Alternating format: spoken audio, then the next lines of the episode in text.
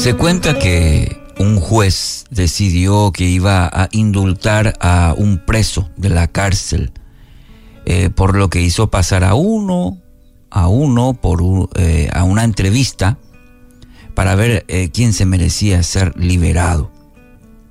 Al preguntar al primero, al primer preso que estaba allí, este le dijo, estoy aquí porque, porque me calumniaron, me acusaron injustamente.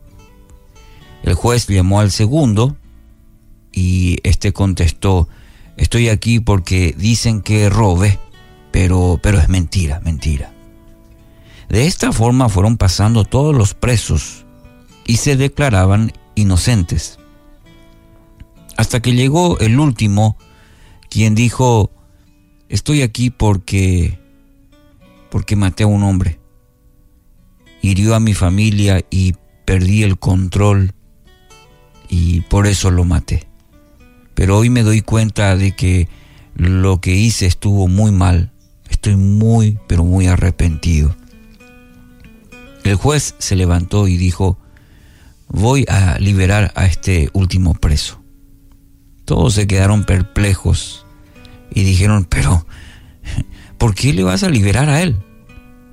El juez contestó, el castigo es para los que esconden su falta la misericordia para los que reconocen su falta y se arrepienten.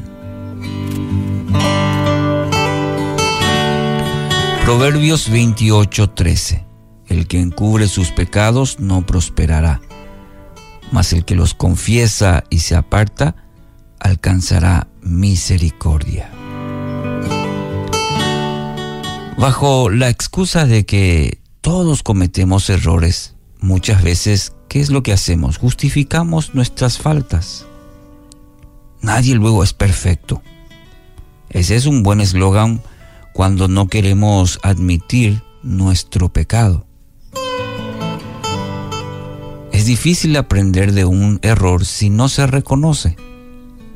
Pero aquellos que admiten el error, lo confiesan y se apartan, como dice la palabra, experimentan la misericordia de Dios. Primera Juan 1.9 afirma, si confesamos nuestros pecados, Él es fiel y justo para perdonar nuestros pecados y limpiarnos de toda maldad.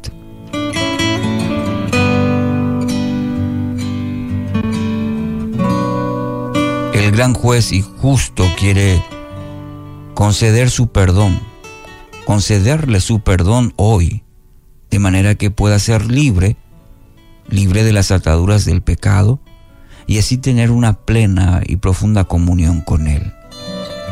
La importancia para experimentar la misericordia de Dios es la confesión y el arrepentimiento. Así que hoy, querido oyente, sea libre, libre. Para ello, el primer paso que debe dar es confesar y poder arrepentirse.